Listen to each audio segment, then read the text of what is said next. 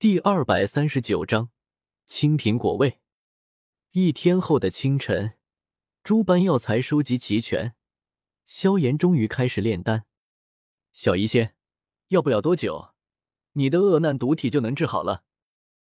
一旁的房间内，我与小医仙面对面坐着，他凝视着我，沉默片刻，咬了咬嘴唇，还是有些不相信的问道：“真的吗？”“当然了。”你没看到那三位异火吗？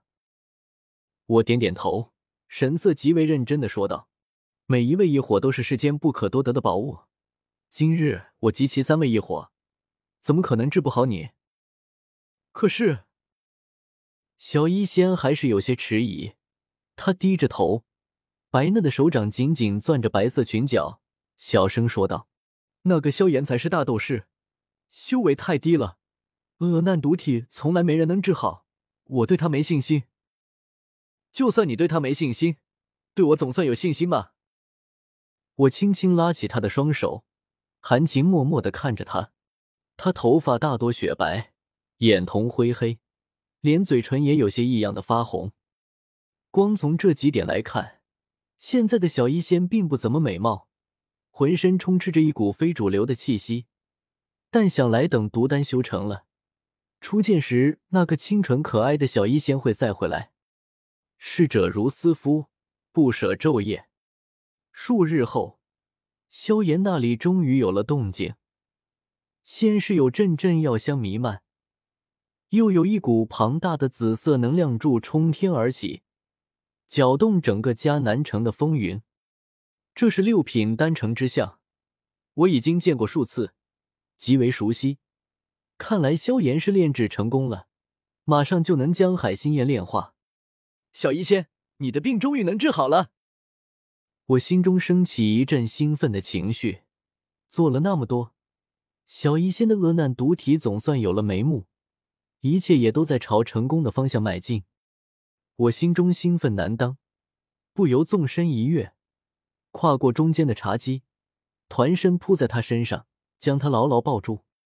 只是因为动作太大，碰到茶几上面的杯盏一阵乱晃，发出清脆的瓷器碰撞声。而小医仙一个不慎也没坐稳，堂堂斗皇竟然被我一个大斗士扑的后倒，直接砸在地板上。于是我本来只想抱抱他，现在的场景却变得极为暧昧，搞得好像是我故意把他扑倒在地一般。你这家伙想干什么？小医仙小脸羞红，咬牙瞪着我，我一阵惊慌，便要起身，但仔细一想，不对啊，我和他是什么关系？至于吗？于是我刚撑起一点的身子，就又压了回去。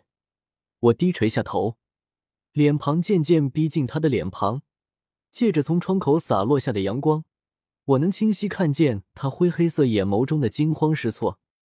小医仙。把眼睛闭上。我也不知道为什么要他闭眼，反正亲嘴的时候都要闭眼吧。或许是不想从他的瞳孔中看到自己的倒影，那颗越来越大的脑袋，总感觉怪怪的。小医仙脸庞通红，低低呜咽一声，缩了缩身子，还是把眼睛闭上上，细细的眼睫毛一颤一颤的。我低下头，轻轻吻了上去。小医仙的嘴唇非常柔软，而且含着一点青涩的味道，就好像是青苹果，一丝甜中夹杂着一丝酸，亲吻都能亲出水果味，这就是斗气大陆的特色吗？也太神奇了！下次来点草莓巧克力味的。可突然，我肚子中传来一阵剧痛，让我身子骤然一僵。初时我还不愿松口，想着忍一忍便过去。可这剧痛却不停，宛如一坛老酒，绵长厚重，接连不断的向我袭来。我额头开始有冷汗冒出，再顶不住，从小医仙身上滚开，蜷缩在地板上，捂着肚子一阵呻吟。小医仙，我，我……他反应过来，脸上露出一丝慌乱，匆忙从地板上爬起，半跪在我身旁，盯着我的脸庞看了片刻。才松了口气，你中毒了。你的。他没好气的瞪着我，咬牙说道：“当然，看你下次还敢不敢乱来了。你这毒是青苹果味的。”我的呻吟声一滞，挣扎着看向他的嘴唇，上面还有些湿润，感情是毒药啊！我整个身子陡然一松，无力的躺在地板上，露出一副生无可恋的模样，哀声说道：“我还以为是女孩子的味道呢。”他看着我这副模样，又是好气又是好笑，皱了皱鼻子，认真问道：“你中毒了，快要死了，你就不怕？不是有你在吗？”其实我肚子还是很痛的，而且好像是毒药扩散开了，我的手臂和大腿也开始有刺痛感，胸口传来一阵沉闷的感觉，连脑袋都有些昏昏沉沉，我不免也有些着急起来。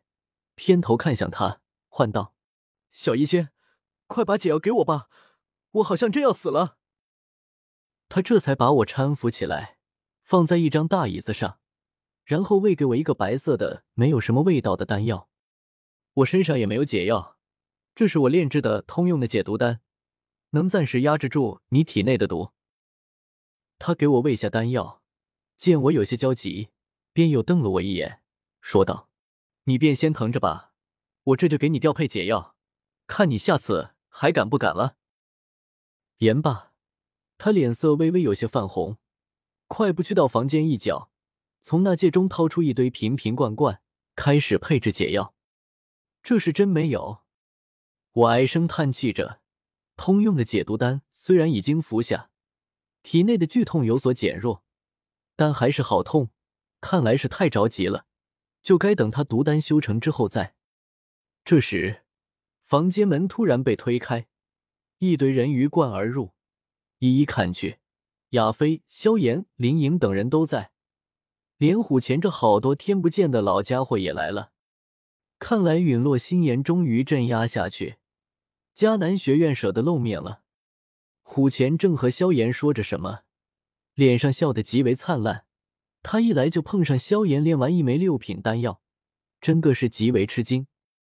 他知道萧炎是个天才，也知道他是一名炼药师，可怎么也没想到他居然能炼制六品丹药。这岂不是说萧炎的地位足以和寒风匹敌？这哪里是天才，这已经是在整个斗气大陆都算得上一方人物的强者。进到房间后。他才依依不舍的和萧炎停下谈话，将目光投向我，挑了挑白眉，惊讶说道：“左师，你这是中毒了？”